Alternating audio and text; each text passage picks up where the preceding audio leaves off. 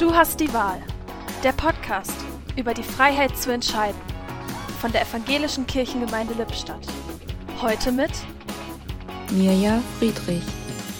Ich bin neu in Lippstadt. Das Wochenende steht vor der Tür.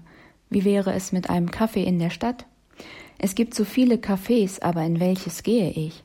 Und wenn ich dann da bin, was nehme ich? Nehme ich einen Kaffee oder Milchkaffee, einen Cappuccino oder Latte Macchiato, Espresso oder doch lieber einen Tee? In den verschiedensten Bereichen unseres Lebens haben wir so viele Möglichkeiten.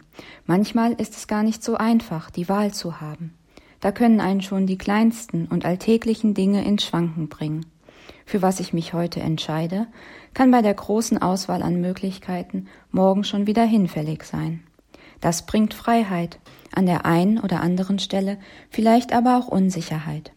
Ist es da nicht beruhigend zu wissen, dass Gottes Entscheidung für uns feststeht? Er hat seine Wahl für mich und dich bereits getroffen, und daran wird sich nichts ändern. im Podcast hörten Sie heute Mirja Friedrich